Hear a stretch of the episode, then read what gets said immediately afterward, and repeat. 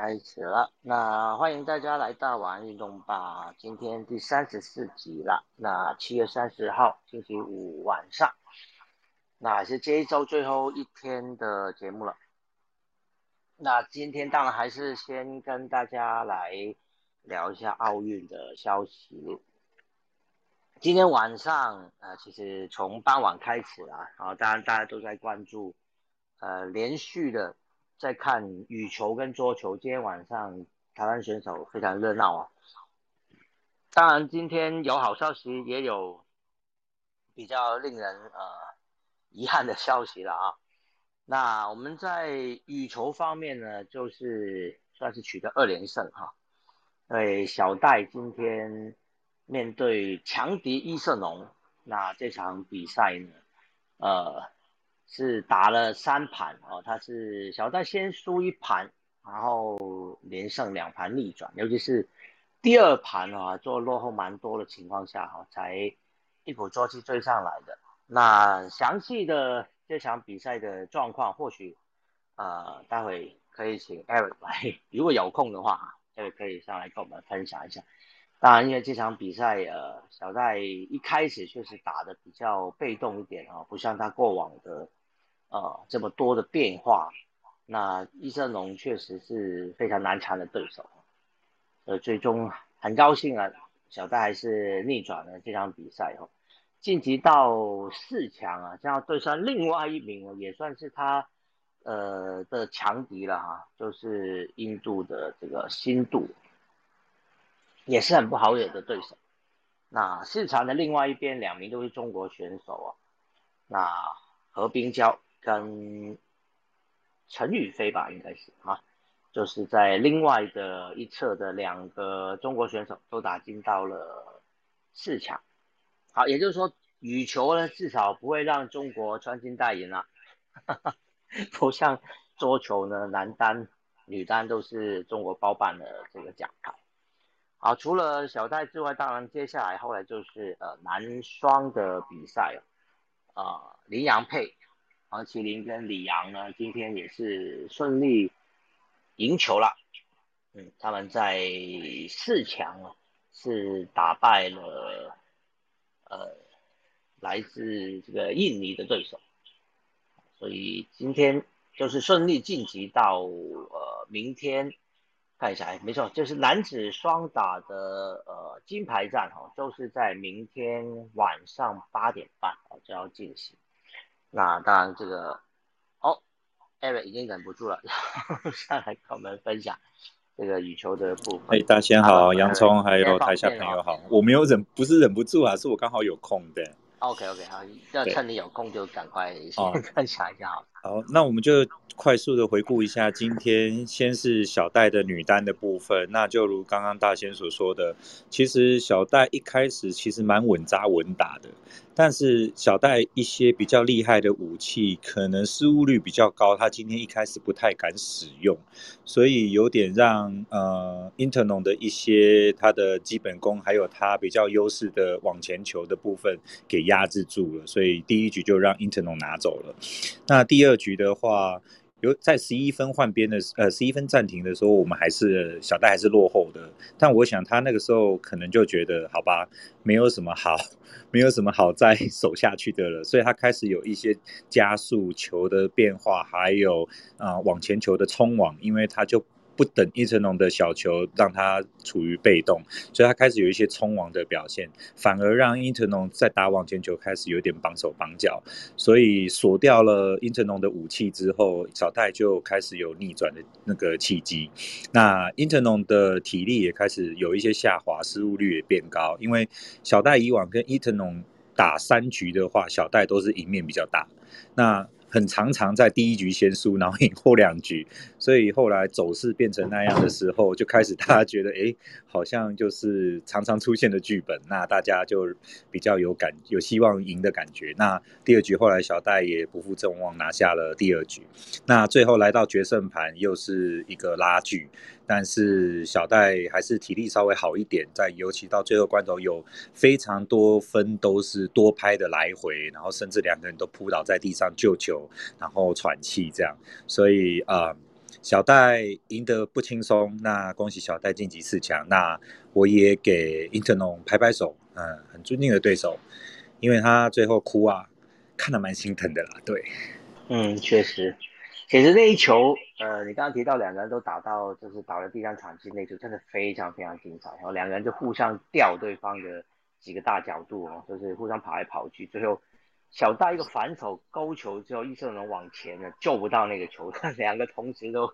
都倒在这个场场地上，就是累，感觉好像有点累趴的这样子。对，那就算非常非常精彩。对，那小戴的部分的话。啊，就晋级四强将会对决到呃印度的 Inter 呃 PV Sindhu、p a s a l a n Sindhu。那他们表定的时间已经出来了，那我等一下最后再一起把明天所有的羽球的时间再跟大家做一次呃公布。这样，那第二场的话是李阳跟王麒麟，当然恭喜他们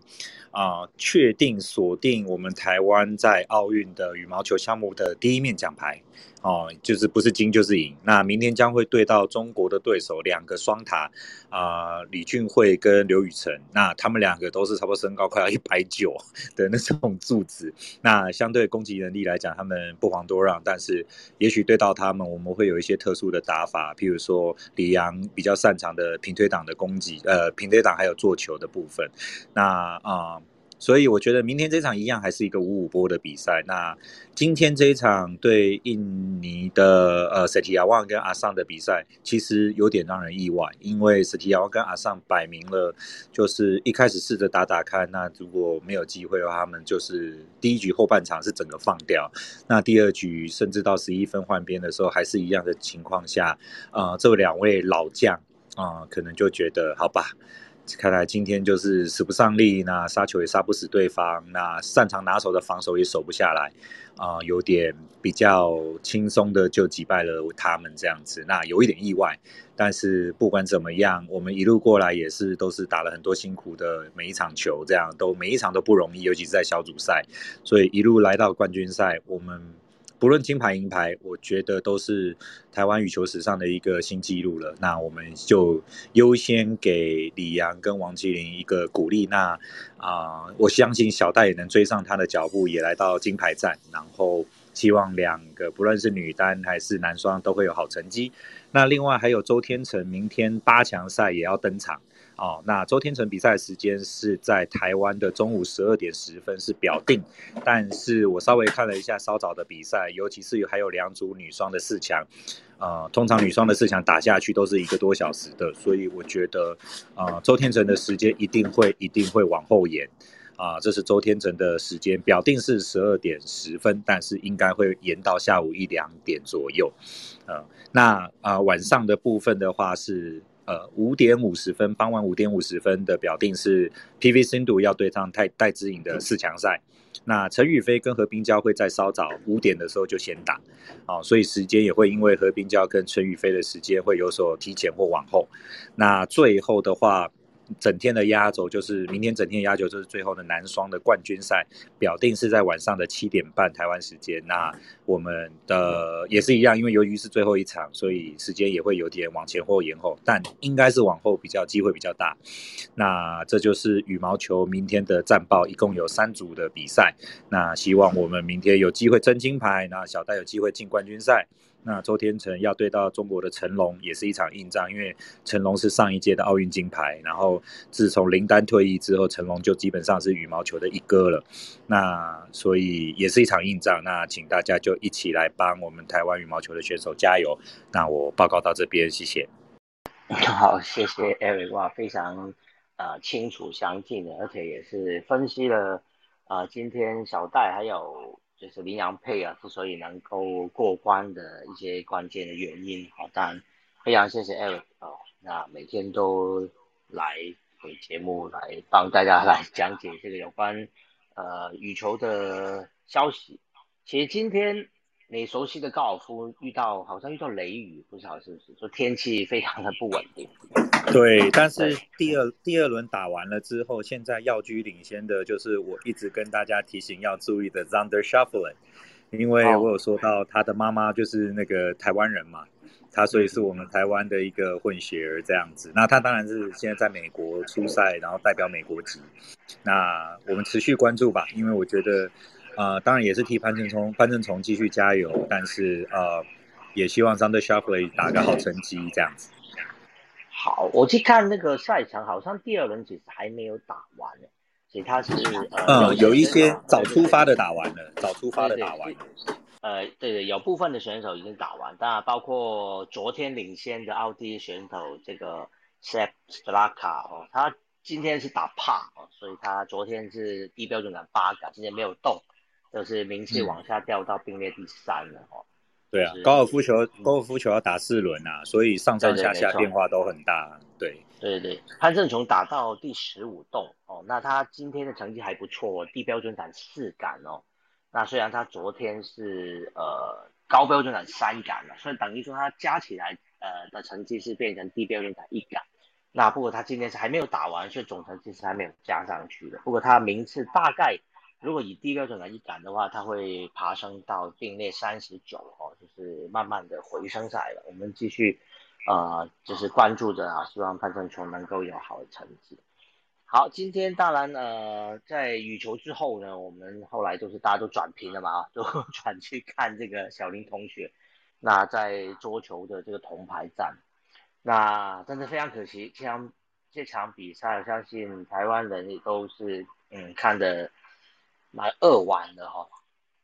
因为这场比赛是有机会赢的，尤其是打到第六局的时候，我们有过四个呃。铜牌点，他们就说不只是赛末点哦，是铜牌点。但是仅这四球都被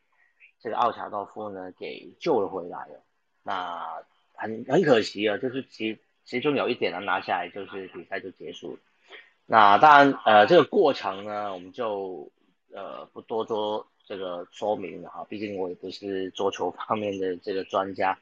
哦，也就是这场比赛相信大家有看应该都知道，其实呃整体来说。小林同学实力绝对是不会输给对手了。那从这届可以看到，包括他在准决赛，啊，对上中国的范振东也是，其实比赛过程都还是有机会可以赢哦。其实小林同学实力肯定就是啊，已经是世界最顶尖的了哦。比赛的当然是呃有胜有负了哈，在比赛场上啊，就是奥运这么大型的比赛啊，有很多这个胜负有很多的因素了哈。那不完全只是实力的问题哈，那在场上当然还有很多很多其他的关键因素。那当然毕毕竟云茹很年轻嘛，那还有未来还有很多进步的空间。那甚至奥运呢，相信他继续努力了，还可以参加好几届的奥运的。啊，能不能突破这个中国的高墙，就是呃我们在拭目以待了哈，看他将来的这个。呃，继续努力的结果，其实快的话，明年大概还可以在另外一个比赛看到他，因为亚运其实也要来嘛，相信呃他继续一定会代表台湾参加很多国际赛了，明年亚运应该就有机会，我可以继续看到他。好，那今天呃，当然在铜牌战之后，其实金牌战也有进行，就是两名中国选手，不知道大家有没有看啊？啊，其实当时同时间还有很多其他比赛，不过那场桌球的决赛也还蛮好看的。哦，最后是马龙拿下了这个呃最后的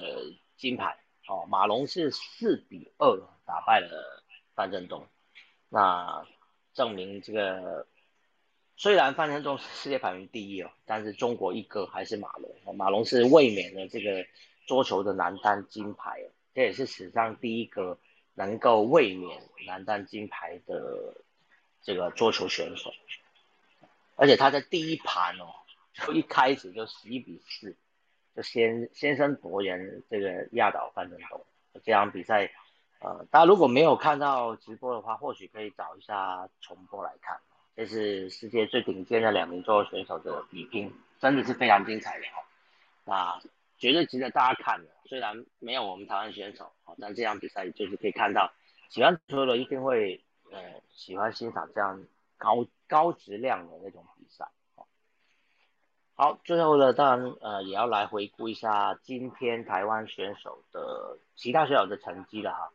那从一早开始就是刚刚提过就高尔夫了哈，那接下来就是呃划船了。今天一大早呢，就是王艺婷在进行排名赛，那她最后呃划出的成绩呢是今今年在这个女子单人双桨，她个人最佳的成绩哦，她划出七分五十二秒。那在最后的第一组就是决赛的第一组 A B C D 的 D 了，第一组呢她就排名第二，总排名呢是第二十名。好，那重最重要的还是做出自己个人最佳的成绩哦。那到了早早上八点钟呢，就是涉及女子二十五公斤手枪的速射，那是资格赛的第二第二天，就是快射了。好，呃，这场比赛呢，我们台湾的两名选手都打出好成绩哦。呃，田家珍是打出两百九十三分，那吴佳颖是两百九十五分，两人刚好合计都是五百八十四分了。那分别是排名第五跟第七，那两人都有打进到最后的，就是八强的决赛，就下午，呃，就有进行这个最后的决赛。但下午一点钟进行的决赛呢，呃，是采用淘汰制的方式。如果大家有看的话，还蛮刺激的，就是你，呃，每个人都要射一轮的。如果你成绩是最差的，你就会先被淘汰掉，啊，就剩八个就会剩七个，七个就剩六个，这样一直淘汰掉啊。那呃，田家珍就是第一个被淘汰，所以他最后的名气都是第八名。那吴佳颖呢是呃最后是在第五名了。其实他跟另外两名选手当时是非常接近的啊，但是就是加射的时候呃率先被淘汰。然后，跟中国选手还有另外一位，我现在一时忘记了哈，还有另外一名选手，是当时是三个人在并列第五名啊，他有有加射，最后。还是呃吴佳颖是率先被淘汰，就是最后就是第五名的成绩作收。好，接下来今天其实还有田径哈，昨天其实有田有跟大家报告过了哈，今天就是田径的开开始举行了，呃游泳已经接近尾声了哈，所以就轮到田径要登场。那今天台湾选手有两名在田径出赛的，一个是呃台湾的这个跨栏女王哦谢喜恩。她是呃女女子跨栏的选手，但是她这次呃取得的是参加一百公尺的比赛。那今天是在一百公尺的分组预赛，跑出十二秒四九，在小组预赛小组是第七名，好是没有办法晋级到复赛了。那另外就是男子四百公尺跨栏的陈杰，好他也在预赛跑出五十秒九六。那在小组是第七名的成绩哈，同样也是没有晋级到复赛。好，今天射箭的部分呢，有林嘉恩的出赛，哦，她的女子个人十六强是输给了美国选手。那这个美国选手后来一直有挺进到，我记得应该有挺进到，呃八强还是挺进到四强，这个我可能稍微看一下。呃，这位美国选手。非常可惜，他后来有对上呃韩国的呃韩国的著名选手安山了，哦，但是最后呢是呃加赛的时候应该是被淘汰的。好，找一下今天的成绩啊，是呃呃今天是三十号的成绩。今天的这位美国选手后来呢，有挺进到了呃八强。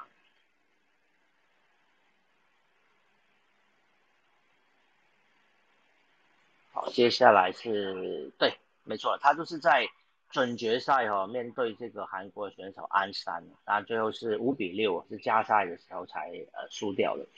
这个最后当然了。金牌还是逃不出韩国选手的这个掌心了，就是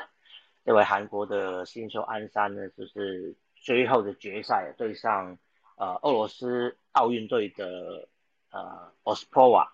他还是在加赛的时候赢，他在两场呃准决赛跟决赛啊，他都是在加赛的最后一箭的射出十分，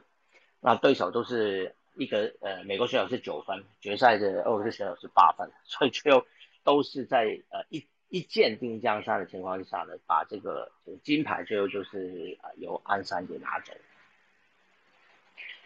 好，另外台湾今天还有两个拳击的选手的出赛哦，一个就是女子次重量级陈练琴，在八强呢是一比四哦输给了印度的选手，啊，这个一比四的分数就是裁判的判定了，就是判定谁呃获胜给的分数啊，因为拳击不是啊不像跆拳道那些有呃接触到就给分数的，它这个分数是由裁判去。去给的，那另外一个是女子轻量级十六强吴思怡是零比五输给了八个选手。呃，晚上呢还有游泳女子五十公尺个人自由式，那王美倩啊，王美倩呢是游出二十五秒九九，小组第六名啊，那所以最后也没有晋级到复赛。好，讲到这个呃女子个人自由式哦，就是呃其实前几天我应该有也有在节目上提到，就是香港的选手何诗蓓啊，她就是拿下了女子两百公尺自由式的银牌嘛，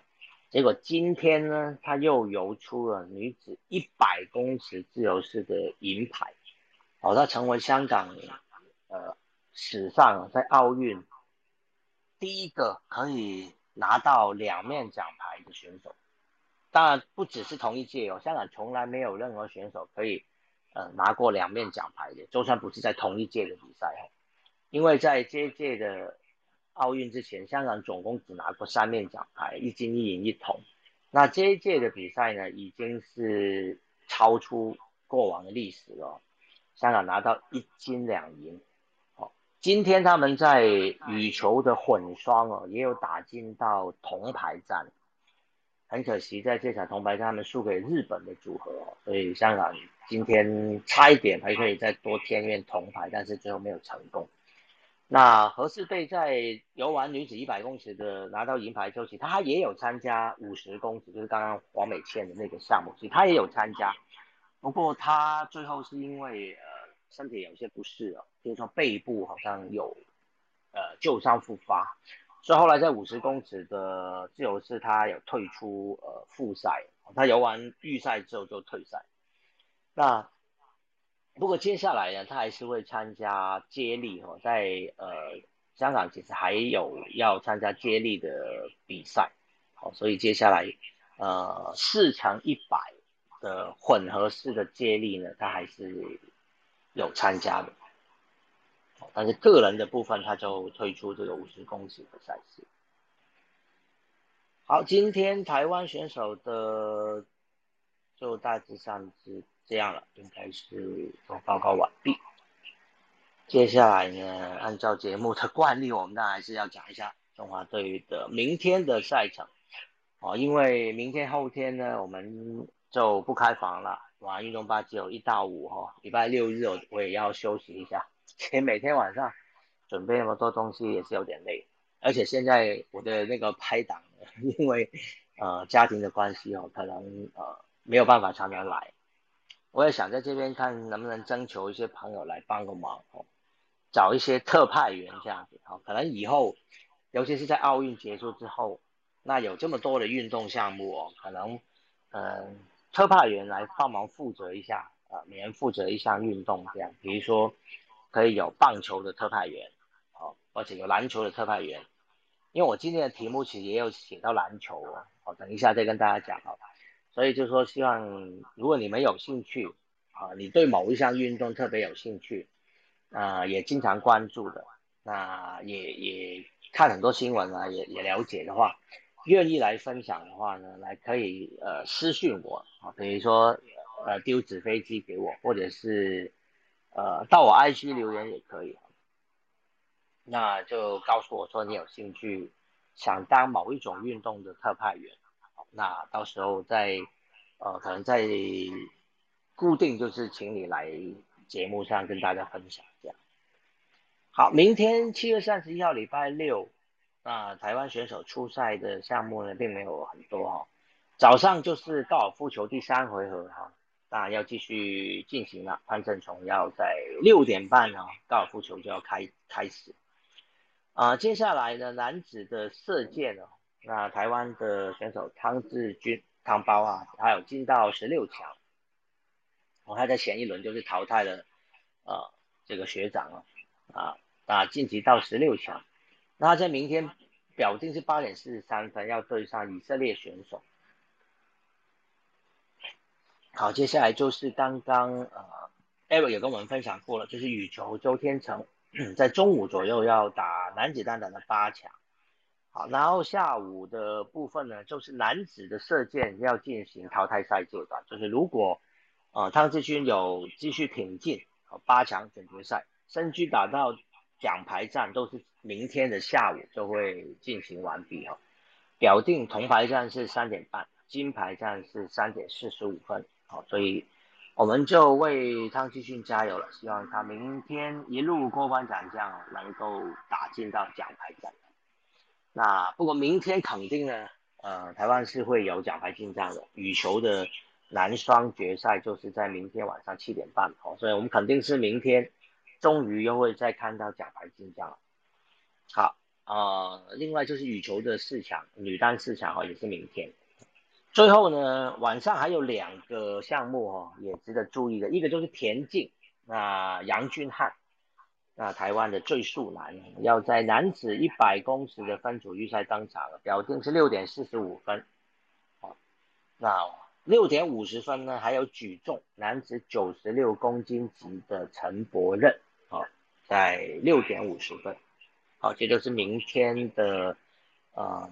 台湾选手在冬奥的一个初赛的赛程了。好，在讲这个 NBA 之前呢，我就先来分享几个故事。呃，当然每天啊，在冬奥的赛场上，其实一定都会有很多故事啊，就是呃，也要看媒体有没有去发掘到哦。我通常都是去看很多这个报道，可能有国外的媒体，也有国内的哦，那找一些有意思的这个新闻来跟大家分享。那第一则是有关三项铁人的比赛，不晓得大家有没有印象哈？有没有听过？呃，一个挪威选手，一个挪威的三人铁人三项的选手叫伊登了。那他之前呢，呃，曾经是在国外参加比赛的时候呢，戴着台湾这个顺泽宫的帽子，最后是拿到冠军哈。那当然，当时的照片后来传回台湾之后就爆红。那这个伊登还曾经受邀来过台湾，那呃彰化当时还颁给他这个荣誉县民。那这名挪威好手伊登呢，他也有参加今年的冬奥的铁人三项。当然铁人三项前前几天已经呃结束了，但这个这个新闻是呃呃前两天出来的，但是刚刚今天我看到。当然，他并没有戴着这个呃孙哲公的帽子去比赛了。那因为根据冬奥的规定是不可以呃有一些广告宣传，就是不是官方的那些是不可以的，所以他并没有戴着这个帽子去参赛。那他是最后有参加今年的这个呃在铁人三项哦，他最后的名次呢是第八名啊，他最后跑出来成绩是一小时四十六分，拿到第八名。啊，没有办法晋级到这个，没有办法登上这个颁奖台。当然，这个不知道台湾的乡民会不会说，哦，一定是因为没有戴顺哲公的帽子，所以他最后没有能够拿到名次哦。或在奥运能够晋级到前八名也已经是非常好的成绩哦。那希望以后他还有机会，呃，在别的赛事啊参加这个田赛上才会继续戴啊顺哲公的帽子去出赛。好，另外田径已经呃开始了哈，那在有一个有关选手退赛的消息，有两个撑杆跳的名将啊，是因为得了 COVID-19 啊，是得了这个新冠确诊啊，所以退出了比赛啊。一个是美国的选手哦，是两届撑杆跳世锦赛的金牌哦，肯德里克斯啊。呃，他确诊了新冠肺炎之后，就只好退出了这个冬季奥运。另外一个就是阿根廷的撑杆跳选手叫基亚拉维里奥。那这两人其实，呃，肯德里克斯他有早就已经有到日本了。那但是就是在日本被确诊之后呢，就呃移到酒店去隔离。当时啊，一度还有呃部分的这个跟他有接触的澳洲选手哦，也一度呃需要留在自己的这个房间等待检验。但后来还好，这些澳洲选手都是阴性，所以呃并不需要隔离。那在呃撑单跳的比赛啊，在今年大热门呢，本来就是两名选手，除了美国的肯德里克斯之外，就是瑞典的二十一岁的啊杜普兰迪斯。这名选手也是被誉为呃是这届就是他跟美国的肯德里克斯应该就是争夺金牌的两名选手。那现在肯德里克斯确诊退赛。所以呃，媒体都在讲说，哇，那今年这个瑞典的新星应该是非常有机会就可以拿走金牌。好，接下来还有一则有趣的新闻，今天是呃一个好朋友呃传给我的哈，就是阿峰经常都有上来分享呃新闻的那位泰国华侨。那他今天有丢一则新闻给我，那就是有关女子呃轻艇急流轻艇的一名澳洲选手哦，他叫 Jessica Fox 杰西卡福克斯。那他在 K one 的赛事呢是拿到了铜牌哦，在 C one 的项目呢则是拿到了金牌。那今天这条新闻是在讲说他在 K one 的那个比赛呢，嗯，K one 跟 C one 就是那个艇是不一样的哦。呃，虽然我也看不清楚，搞不太清楚是什么样的不同，但是它主要就是那个艇，就是赛艇是有些不一样。它这个 K one 的呃赛艇呢，呃，在比赛的时候，呃，前面的这个前鼻啊，说发生了一些受损。那福克斯当时就说他要修复了这个呃蜻蜓的这个前鼻呢，虽然他有这个修修复好，但是因为这个这个艇子是要碰水的嘛，所以它修复完之后，当然很怕它会呃，就是继续坏掉，会会会进水或怎么样会坏掉，所以它修复完之后呢，他就找了 保险套套在上面哦。那他说，由于这个保险套材质非常坚坚韧，而且在水里面哦，它是呃碰到水其实是会就是滑过去哦，所以说是非常理想的用来修复这个。呃，前鼻的一个材质，所以最后他就是套着呃这个修复完就用保险套套住，哦，使得他这个船啊没有因此就是继续继续扩大这个裂痕之类的，所以最后他就是能够拿到这个 K1 项目的铜牌，啊，是今天的一则花絮。赛后有人问他，他他就他就讲说，这个国外的媒体都说，就是他就是靠着这个 condom。还帮助他赢得了这个东京奥运的奖牌。好，现在相当有趣的一个消息。好，最后还有一个大家关注的人，就是呢，呃，呃，网球的选手啊，这个塞尔维亚的 Djokovic，好，这是世界排名第一的呃乔科维奇啊。那他今年当然是有来东京奥运的。呃，为了争夺金牌，呃，原本由于在今年冬奥男子网球单打很多的名将呢都没有来哦，包括了费德勒啦，包括纳道，包括了本来有来的呃英国选手 Andy Murray，他是两届奥运冠军嘛，但是呢，他最后 Andy Murray 最后是临时决定要退出单打，只打双打。那等于说呢，看起来好像 Djokovic 没有太大的这个劲敌啊，可以阻止他去拿这个金牌吧。但是没想到呢，来到了最后的呃这个四强，结果他碰上的就是德国选手呃 Alexander Zverev，呃翻兹维列夫了哈，兹维列夫。这个选手就是在第一轮打败了卢彦勋的那位德国名将，结果 Jokovic 啊在先拿下第一盘的情况下倒输两盘哦，他是六比一，然后三比六，一比六输给了兹维列夫啊，就是未能晋级到啊，最后的这个金牌战，就是等于说只差两步了，他就可以呃拿到这个金牌。但这个金牌对他的意义是什么？就是呃我们节目其实很很很多很多集之前就有讲过，在冬奥之前就已经呃不断的强调，因为今年呢是奥运年嘛，本来应该是去年的，结果今年这个奥运年呢。刚好就是呃给了 j o k o 一个机会，可以拿到所谓的金满贯，就是同一年拿到网球的四个大满贯，再加上奥运。这件事情本来应该是在去年发生的，但是去年因为新冠肺炎，奥运移到今年，也才也刚刚好就是因为这样才造就了他有这个机会。因为去年是没有举行温布顿的哦，温布顿在去年就是因为新冠而直接整个赛事都取消。那去年当然他也没有拿下法网那没想到到了今年呢，在前面三个大满贯，这个乔科维奇全部拿下来了，都是澳网、法网、温布顿，所以大家就是不断的在讲说，哎，他有机会成就所谓的金满贯，同一年拿下四个大满贯再加奥运，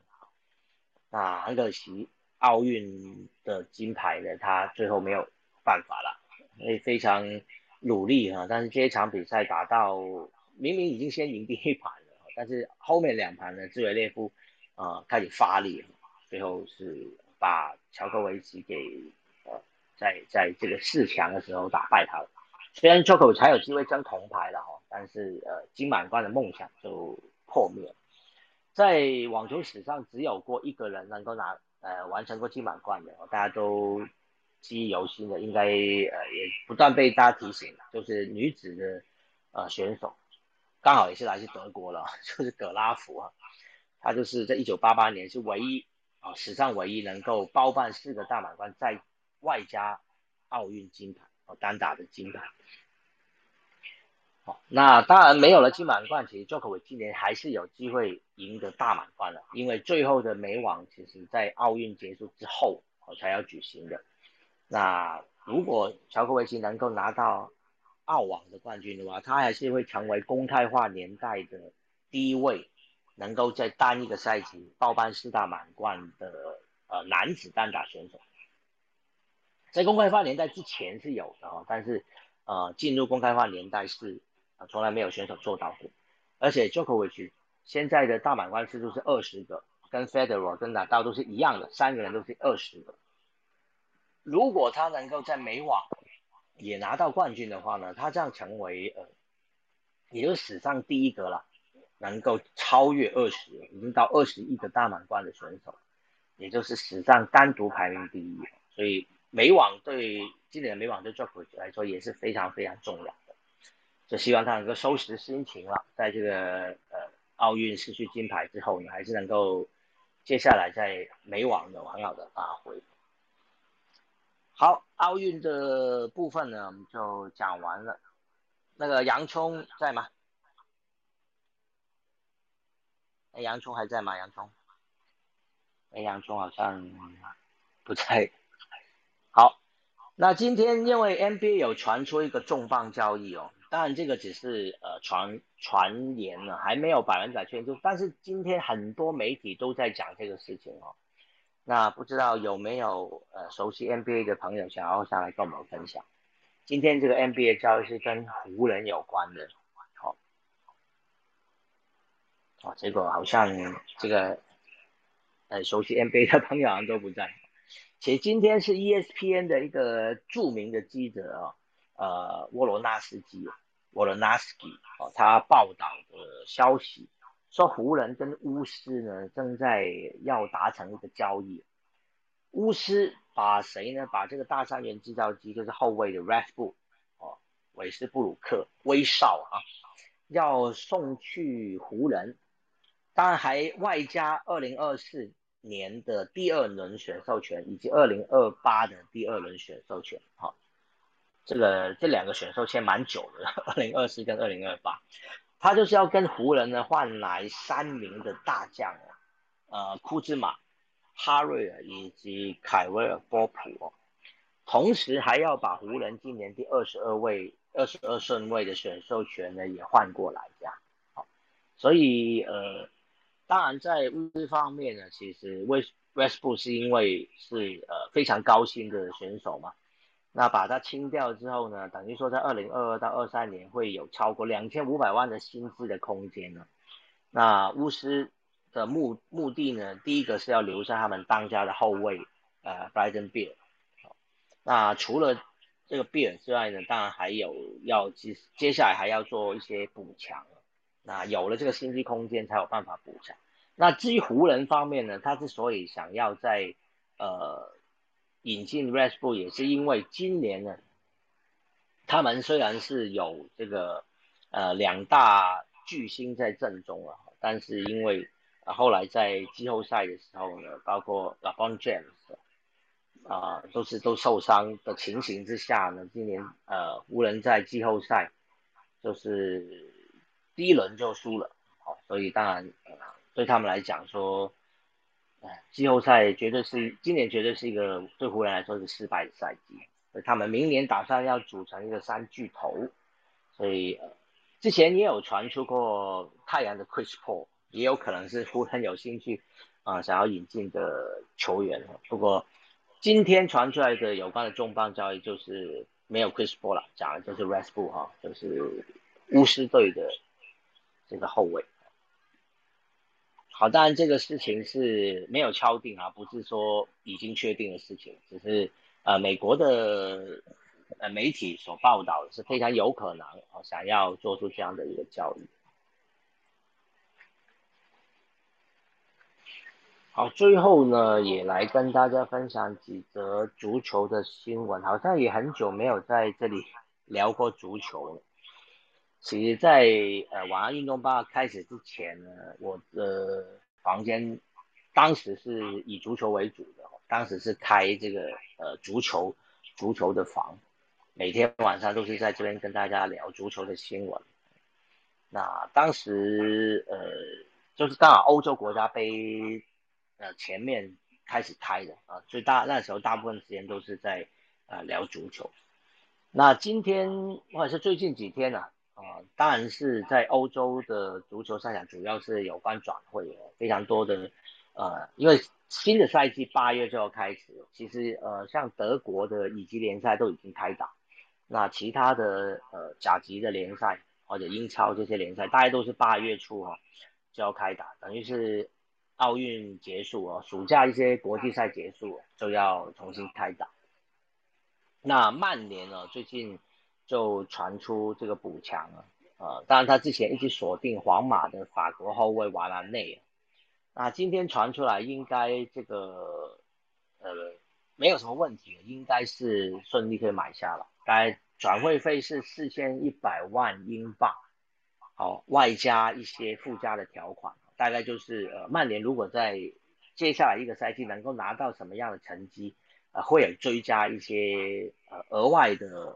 呃，转会费，但是如果没有的话，就不用付这些钱哦。它通常就是在合约上都有所谓的 add on，就是附加的一些条款。那当然，这一名的呃法国后卫呢，已经代表皇马出赛过三百五十场。那另外也有呃代表法国国家队有七十九次。那他就是二零一八年法国拿到世界杯冠军的主力后卫。那对于曼联来说，他们当然后防线确实是需要补强的。上个赛季他们是拿到第二名了，但是呃还是不满意这个成绩。当然没有冠军，对于曼联这样的球队来说，当然就是失败。所以他们今年打算就是要好好补强。他们已经引进了从多特蒙德引进了英格兰的边锋呃 Jordan 双桥，也就是欧国杯的时候的英格兰的国家队的阵容的球员啊。虽然他在欧国杯不是主力了。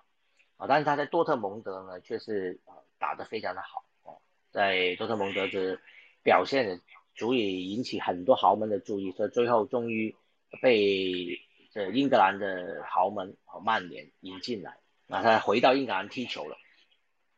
所以曼联呃再补强了这个中后卫，等于说进攻跟防守明年都有所补强。那能否靠着这个中后卫就能够呃有机会夺冠呢？哦，大家都是现在都是有这个疑问嘛。不过呃这笔的重磅交易，大家就会想起利物浦哦，在拿到冠军之前呢，他们就是引进了荷兰的中后卫呃 Virgil van d y 哦。那这名的荷兰中后卫呢，呃，就是能够一夫当关哦，在后防线上可以说是这个定海神针。那最终呃，利物浦终于在上上个赛季啊，就是完成这个第一次能够在英超封王。但上个赛季啊，这个文代就受伤了啊，那是因为呃，在对艾弗顿那场比赛。被艾弗顿的门将这个 Jordan Pickford 给啊弄伤了他的膝盖嘛，哈，所以后来他就是要去动手术了。后来整个赛季大部分都没有没有出赛了。那当然，呃，利物浦上个赛季是屋漏偏逢连夜雨的，好多后卫都受伤，除了远代之外，包括 Gomez 啊，几名后卫都受伤。那今天其实已经传出消息了，这个远代跟 Gomez 都已经呢伤愈归队了。那应该是呃，在新赛季开始的时候就有机会可以复出了，所以呃，今天提到这个曼联买进了法国后卫瓦拉内的，当然呃媒体都在讲，就是说，哎，这个中后卫的补强是否能够让曼联就像利物浦前就是呃前两个赛季，其前三个赛季啊，利物浦都是一直有机会争冠的，那是否能够把？就是一个中后卫就有这么大的一个影响力，这是非常值得大家关注。好，我的好朋友来了，阿峰来了。阿峰，我刚刚有就是讲到你呃发给我的那个 新闻的那个保险套的新闻，你要跟我们分享什么？我是想特别来问你，嗯，那个 Ben 那个 Ben Ben White，Ben 在哎。Ben White 不是从那个 Brighton 到 Arsenal 吗？兵工厂。谁谁谁谁呀？那那个 Ben White，Ben 哦 Ben White 啊 Ben White 哦 OK 啊。诶，这个我也不知道是不是确定诶。当然呃也是也是因为呃枪手也是中后卫，就是说呃像 David Lu David Luiz 已经是要呃退退了嘛啊要离开了嘛。那当然。当然，其实兵工厂也不缺中后卫的，但是就是，呃，他还是愿意要花大钱要去买，哦，从那个呃布莱顿嘛，好，引进那个英格兰国脚 Ben White，这个我不是百分之百确定是不是已经已经这个签下来了，因为我我现在看好像是他现在的俱乐部还是我看一下，已经确定了吧？啊，已经确定了，已经确定。五千哇！你看这几天最近都在看这个奥运啊，都没有去关心一下我的爱队。对对对，就是五千万啊！对，那时候就是说要出五千万英镑去买的。对对，我看到了，是确定，呃，已经正式签下来。我看到的那个消息是说，就是七月三十号签。哦，所以可能呃，可能已经先预告了，就是七月三十号要签啊。七月三十号不就是今天吗？好，是，所以你要问我什么？就问你说，这个人，这这个来的话，会一可一定是签发的嘛？花那么大钱，对不对？呃，其实这个后卫哦，你你在今年欧洲国家杯很可惜也没看到他。他虽然后来有对啊有补进去嘛，但是总教练根本就是就是稍给他都有自己的一套先发阵容，他都不太动。尤其是后防线很少动，所以大家也看不太到这个选手的表现。其实边卫他之前呃布莱顿把他租借给利兹联哦，在二零一九到二零年的时候租借给利兹联，那一届他是利兹联里面的呃表现最好的球员，我记得还是被他们球迷票选为呃他们阵中的年度最佳球员。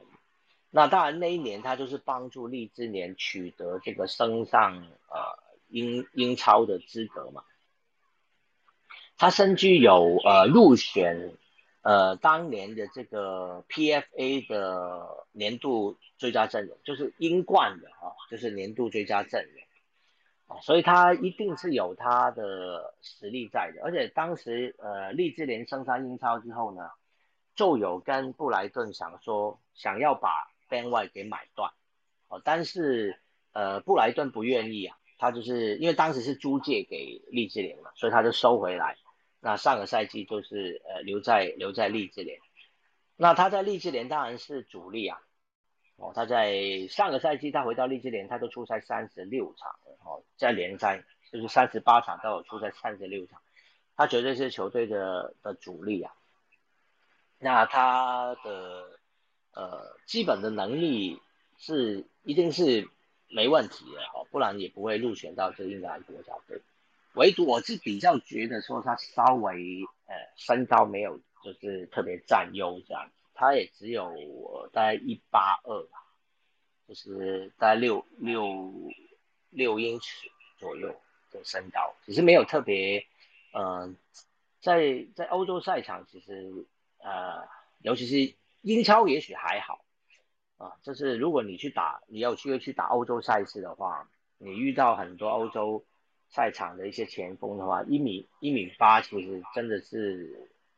作为中后卫来讲是有点吃亏了，我就觉得。对，也许也是因为这样，在欧国杯他也就只是国家队的替补啦，就是总教练也没有特别呃，就是以他为主。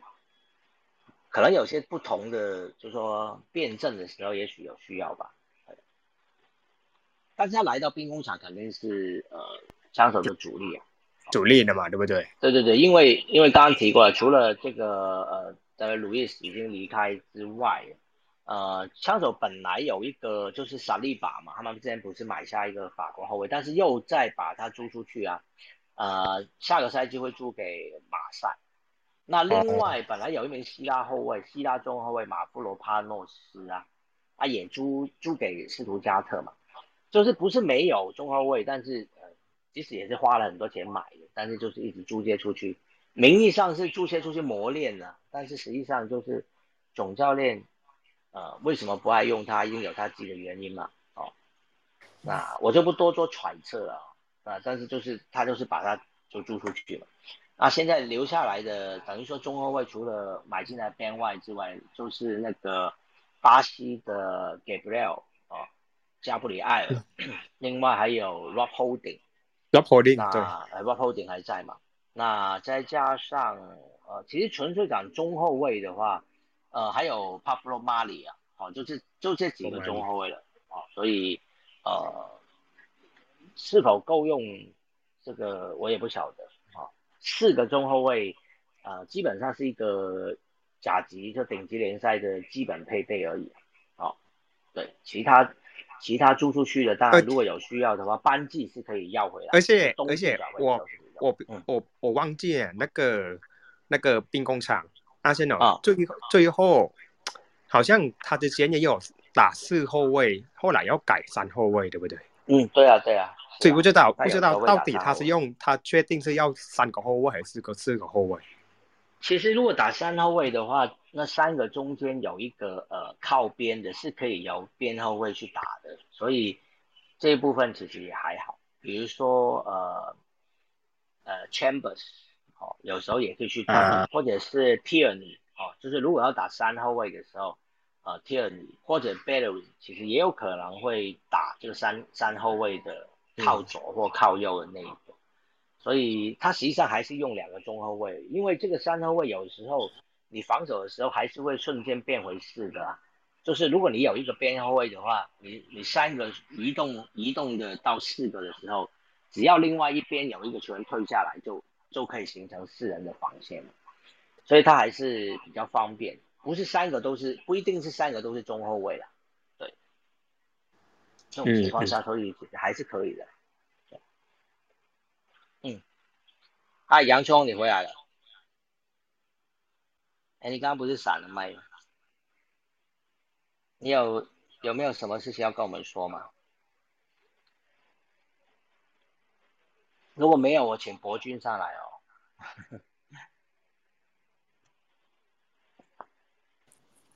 Hello，博君。大仙哥，大家晚安。晚安。那个，我要，因为你刚刚有讲到 NBA 今天有很大的。交易嘛，然后就是同时在 NLB，因为现在也是接近那个交易大限，所以就是有很多球队在都在做一些球员交易的操作。但是今天一个真的是类似核弹级的交易新闻，也是从那个 ESPN 的 Jeff Passan 他呃先把这个新闻写出来，就是说，呃，洛杉矶道奇队跟华盛顿国民队有一个交易，就是他们把华盛顿国民队把那个 Max Scherzer，就是今年明星赛，就是 MLB 明星赛国联先发投手那个 Max Scherzer，还有他们呃队内的那个有几手 Tria Turner，去跟道奇换的四个潜力新秀，就是有两个，其中像是呃 Ruiz 跟 Joshua Gray，他们是呃。道奇他们百大农场就是 LB 百大农场的其中道奇的其中两个选手，就是等于说他们呃把潜力新秀去换现成的王牌这样子，就让整个道奇的那个包括内野防线就变成一个很可怕的那个打击的呃阵容跟投手阵容都是加加上去，等于说是道奇他是。现在是一手好牌，不管是有五大先发还是内内外也都是，等于说他基本上他们那个球队已经算是全明星队的阵容，就是以名单来说，嗯，像是全内野手他们就有 Justin Justin Turner 嘛，三垒手，然后一垒手是 Max Muncy，然后游击手有原本的 Corey Seager，然后现在就是加上那个 Tria Turner，就是交易的从国民队交易来，也就是已经是一个。很豪华的内野防线，对啊，然后外野又有 Mookie Betts，然后 Cody Bellinger 跟 Chris Taylor 这些都等于说，等于说，嗯，已经很少有球队可以跟他有点像是邪呃美国联版的那个邪恶帝国，就是洋基队嘛，洋基队对，而且投手狮者也是这个赛扬奖等级的吧。对啊，对啊，对啊，所以等于说来的都是哇，都是把人家的这个明星级的球员给给换过来，只是用一些潜力新秀去换，就是用未来去换现在就是当下的，就是只看眼前啊。对啊，就是他们可能很想要二连霸之类的。嗯，了解了解。但是就是看一手好牌，看主帅要怎么去炒那个菜，就是 Dave Roberts 他到底要怎么带领这支球队这样子。嗯嗯嗯嗯，对对对，然后这是呃 L B，然后第二个就是因为更早的时候有提到谢喜恩嘛，就是呃我们中华队的那个跨栏女神这样子，就是其实她呃她也是那个什么杨俊汉，就是台湾最帅杨俊汉的表姐这样，然后其实嗯就是刚才但是你有提到她其实本来是跑跨栏的，然后为什么嗯？为什么会今天来跑那个一百公尺？就是因为他的成绩其实，因为台湾没有选手可以达到东京奥运标准，但是还是有用一个保障名额的方式。然后国境田总就有，呃，不知道怎么其中原理我也不是很清楚，但是就是国境田总就安排让他可以参加一百公尺的那个短跑比赛，这样。那这中间其实是后面比赛网我有看到一个。他讲了一些比较正面的新闻，就是说，嗯，其实有些人就会，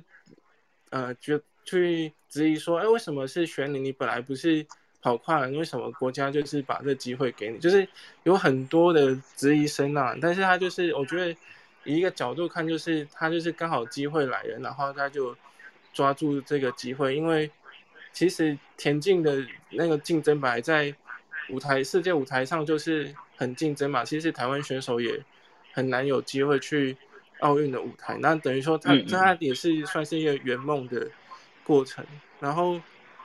他就是呃专心训练两个月。他讲一个蛮有趣的点，他是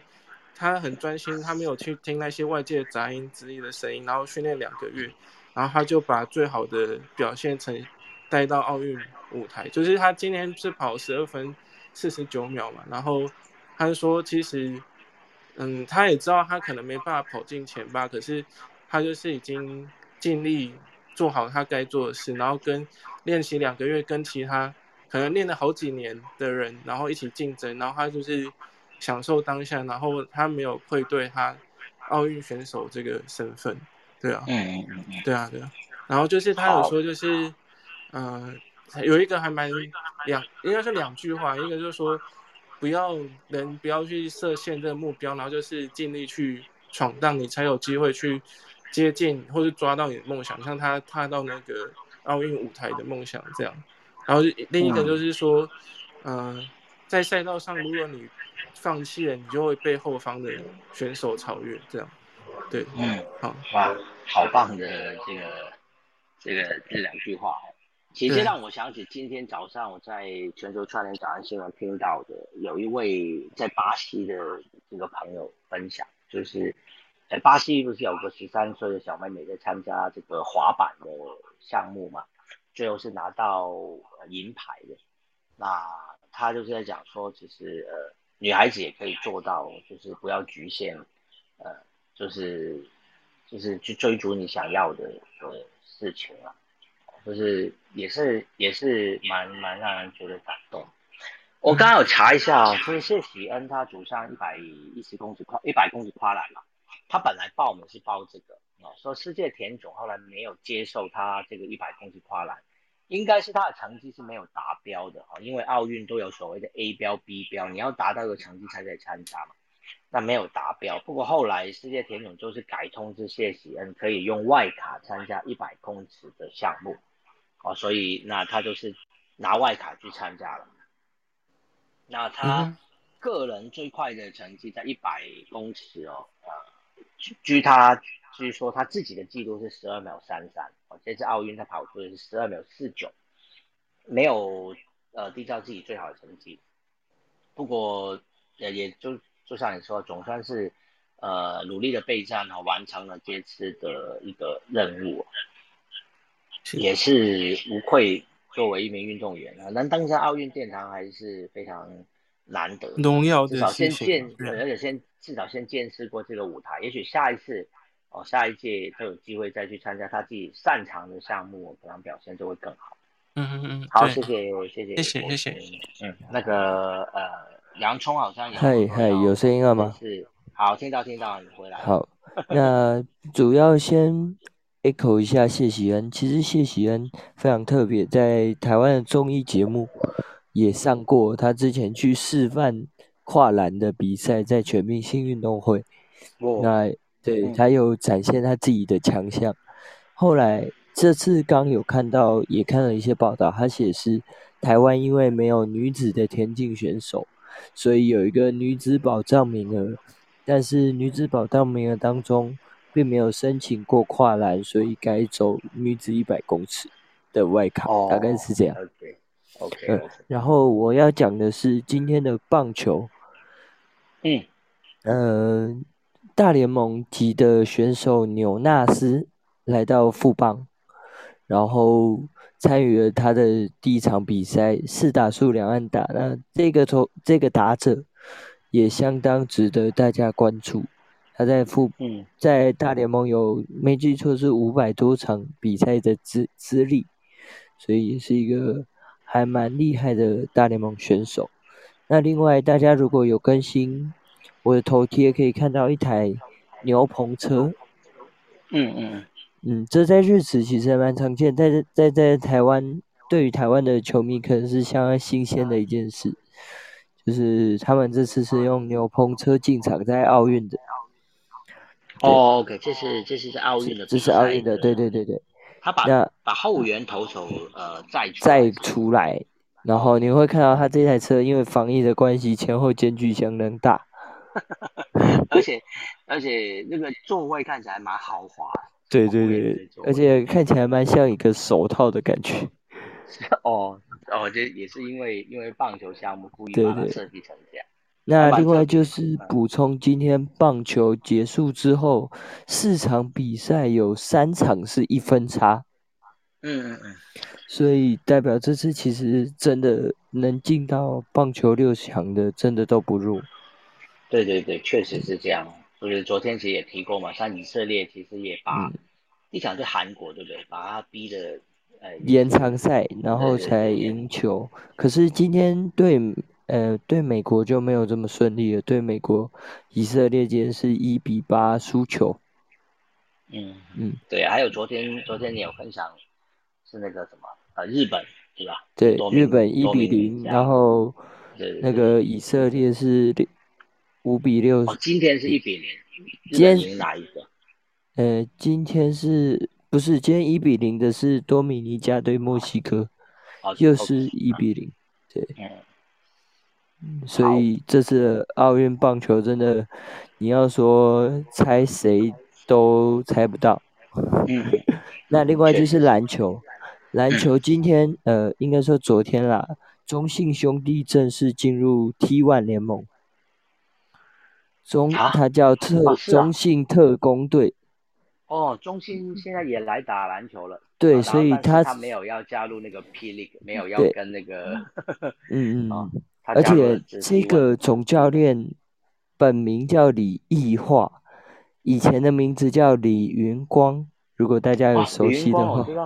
对对对对，大家对他的新名字不是。国家队总教练哦。对对，然后也是玉龙的。还蛮资深的教练。OK，在我小时候看玉龙的时候，中信那个队叫什么名字啊？中信特工。中信特工特工队啊，中信。然后有人说，以后中信兄弟的口号会不会变中信兄弟特工特工？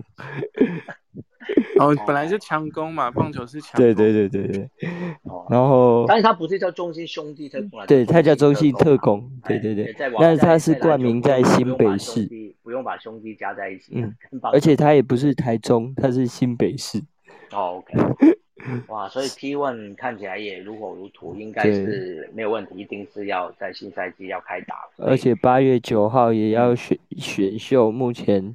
也有一些人报。呃，五十几个符合资格，所以也是蛮值得期待。嗯，所以等于说台湾就是即将要进入两个职业联盟的这个篮球时代了。对对对，真的。到底台湾的球员够不够分这个两个联盟呢？那也很难说。两个职业联盟就能够这么精彩的，我们就拭目以待了。但球迷还是最大受惠者啊，毕竟有球看嘛，就对对对，继续看下去。也希望这两个联盟有机会可以合作啦，明星赛嘛，对不对？或者是两支的冠军队来打一个比赛啊，真的。像比如说像日本的职棒那样，两个联盟最后对不对？冠军赛的冠军球队来打一个，来决定谁才是台湾最强的职业队。其实我觉得也很棒啊，对，也很好。如果有这样合作的机会的话，没错没错。好，好，分享到这边。好，谢谢杨总。好。最后我来讲一下足球的奥运的比赛。我突然间才想起来，其实好像都没有关心过 奥运的足球项目。今天晚上哦，其实刚结束，我们刚刚刚刚也有房间在讨论，就是呃，刚刚那个阿菊，阿菊现在有没进来？没有进来啊。刚刚阿菊也有也有开房间，在跟大家一起看那个女足的最后八强。呃，当然今天八强已经打完这八场比赛有三场都打到延长赛，两场是 PK，可见。呃，女主女女足也是竞争非常激烈啊。第一场是加拿大对巴西啊，这场比赛就是零比零打到 PK，最后是加拿大获胜了，挺进到四强。啊，另外澳洲对英国这场比赛呢，打到延长赛，澳洲是四比三，澳洲在延长赛进两球哦，但在九十分钟的时候是二比二了，澳洲在延长赛进了两球。那英国呢，在最后追回一球，但是还是输了三比四哈，在澳洲进四强。好，另外瑞典跟日本哦打成是三比一，瑞典晋级。大家如果大家有记得的话，瑞典在小组赛第一场哦是大胜美国，表现非常精彩，要升为今年这个女足的大热门的。好，另外美国在最后一场的八强是对上荷兰哦，这场比赛也是打得非常激烈，最后。双方二比二也是打到延长赛，最后踢 PK，美国胜啊，所以美国是惊险的晋级到呃女足的四强啊，这是有关女足的部分。至于男足呢，是明天，我看一下，男足的八强还是明天，没错，男足也是从明天晚上的明天下午的四点哦，到晚上七点。哦，要连续进行四场的这个八强赛，第一场是西班牙对象牙海岸，那第二场是日本对纽西兰，第三场是巴西对埃及，那最后一场是南韩对墨西哥。哦，所以今年的这个男生的足球啊，这个男子的 U 二三啊，就是二十三岁以下的代表队来参加奥运的哈。这个八强里面的分布是还蛮平均的哦。这个中北美有一支球队，那非洲有一支球队，那大洋洲有一支球队，南美有一支球队，呃呃啊，非洲有两支啊，对不起，就是埃及跟塞亚海岸。那亚洲有两支球队哈，就是日本跟韩国嘛。那欧洲有一支球队就是西班牙，等于说这个五大洲都有球队能够打进到最后的八强，可见在奥运的足球由于有年龄的限制哦，那非常难以预测，有一些强队在小组赛就已经落马了哦，这个包括包括德国哈，在在小组赛呢就已经呃先行出局了。好，这是足球的部分。那明天就是进行最后的男子八强。好，那下面的朋友有没有人要上来想跟我们？我我是有看那个哦，美美国跟荷兰的啊，女生那一场嘛。对，对，我觉得荷兰是蛮可惜的啦。对啊，对啊，蛮可惜。他我觉得他整整体怎么讲，机会其实也怎么？也蛮多的啦，反而美国都是靠个人，你知道吗？嗯，组织配合的话，可能比美国好很多啊。对对对，其实讲这不比不比美国差了，对啊。但是你最后踢到 PK 就但是对啊，最后 PK，我觉得因为在比赛的时候啊，比赛时间九十分钟啊，好像最后就是八十几吧，荷兰人有拿有拿到点球，你知道吗？对对对，他有拿到一个十二码，我知道。结果射不进，没进啊。嗯，对，那个就这解释的话，如果你最后 PK 的话，应该赢赢不了美国啊。对啊，因为我觉得说经球员经验真的很重要啊，对不对？嗯，对，而且而且在九十分钟那个十二码你就没进了，这个对于打到 PK 战这个心情影响也很大，就是好像觉得说哇，我我刚刚踢 PK 都没进，那真正到了 PK 战会不会也也就也就不进了这样？而且而且在，嗯，在那个比赛中啊，负责罚啊罚 PK 的那个就是没进的那个选手，后来到了 PK 战，他还没有排在那个前四点。对啊，可能也是，可能也是教练也是呃，不知道是看他，对啊，对，有 有一点担心，看他不行，对啊，嗯，但是我觉得还没有踢到第五点啊，后来是呃 PK 是四比二，因为美国是四个都进。那荷兰有两个不进，然后踢了四点就已经结束了，就是美国就是收下胜利这样。因为看其实真的美国都是老老老面孔吧，我觉得。如果如果看那个常看那个女足的话，会发现啊，都是好几个那种就是老都是经验的见到见到的选手。对啊啊，荷兰都是那种感觉，像都是新秀的。所以对美国来说，对美国来说，其实现在问题还蛮大，就是说好像没有太多新秀，呃，接下来，所以才会看到说他第一场比赛跟瑞典那一场，整场是被瑞典压着打的，对，这个感觉上他们这个步伐都追不上，就是瑞典的包括速度啊，还有他们那场比赛右路的那个进攻哦，啊，完全把美国那个左边后卫就是就是。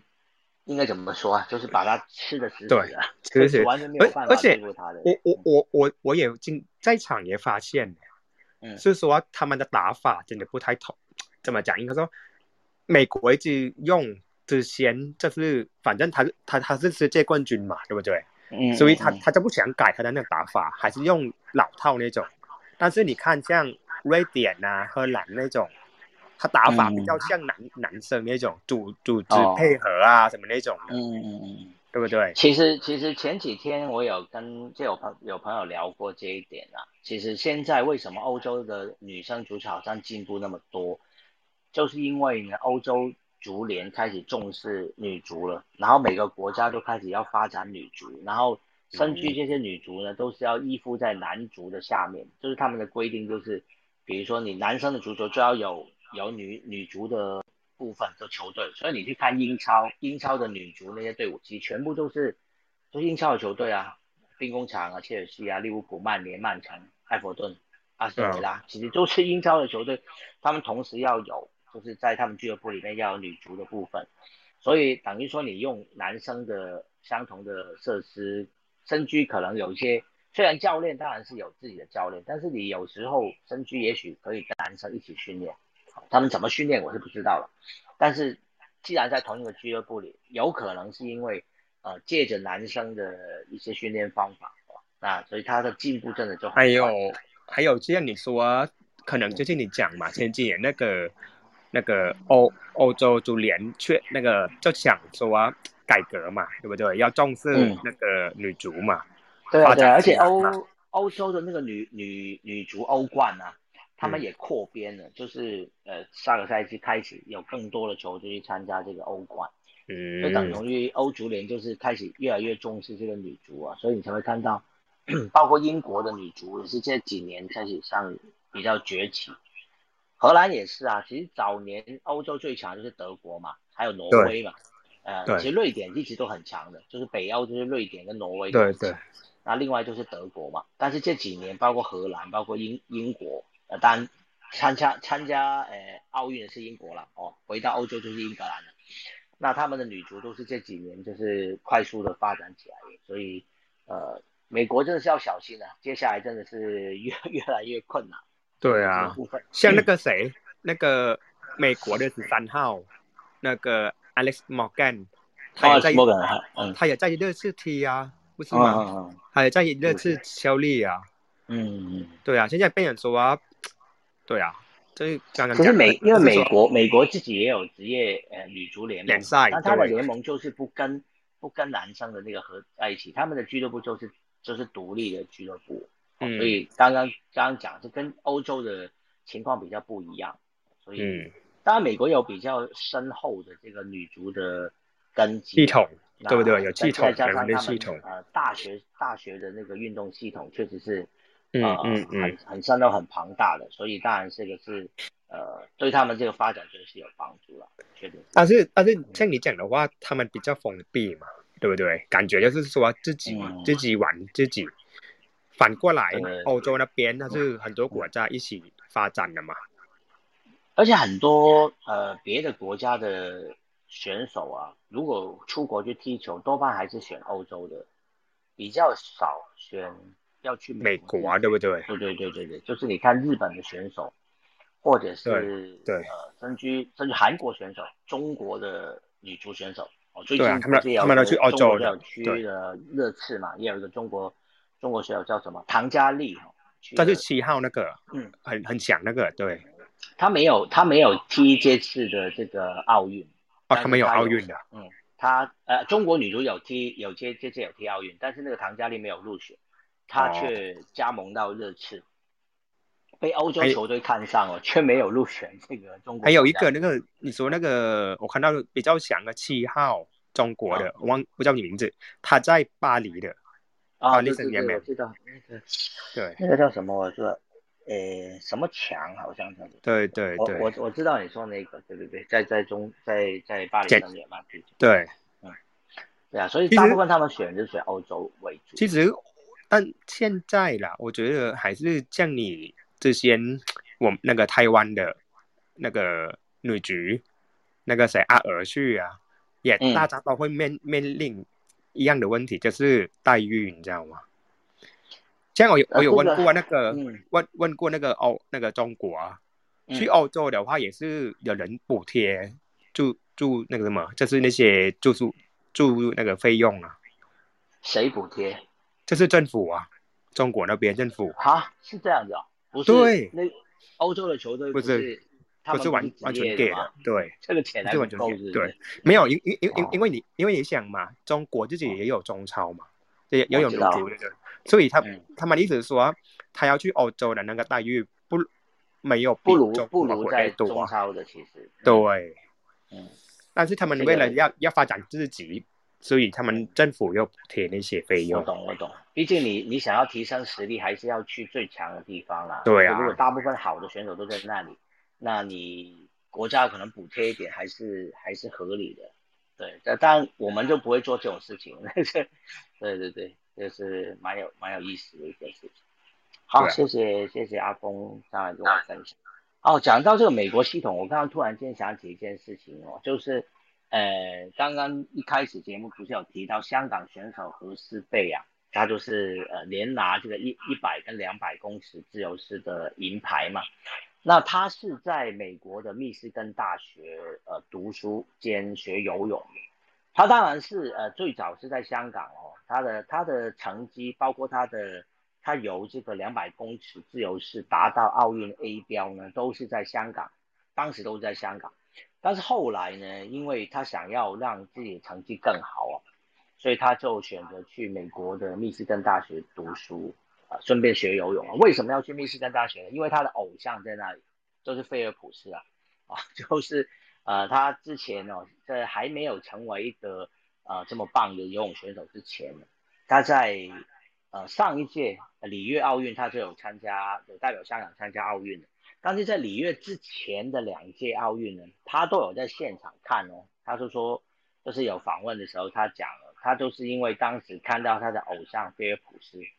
哇，能够一个人就在游泳场上拿那么多金牌，那他自己是有在学游泳的，当然就是呃，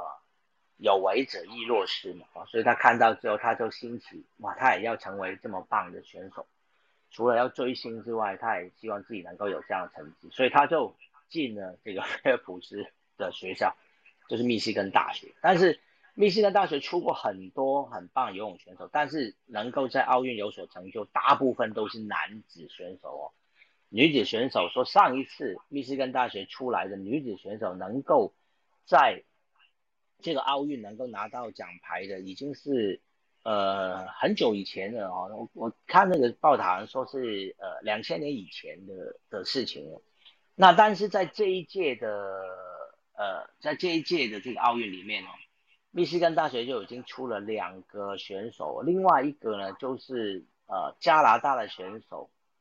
呃这个前几天讲过那个 Maggie 啊，就是那个呃他原本是大原本是在中国中国嘛，哎原本在中国出生，后来被呃就是弃养哦，就是因为因为中中国当时一胎化政策被弃养，就是被加拿大父母。领养的那一位呃加拿大选手呢，就是呃叫做 Magnic 啊，想起来 Mag 呃 Magret Magnic 哦，麦尼尔哦，他也就是密西根大学毕呃毕业的哦，他就是何诗蓓的学呃学妹哦，所以他们等于说两个人呢，今年呢就是一口气就为这个密西根密西根大学拿到三面的游泳奖牌，就是一面金牌，两面银牌。哦，Manic 后来还拿到一个呃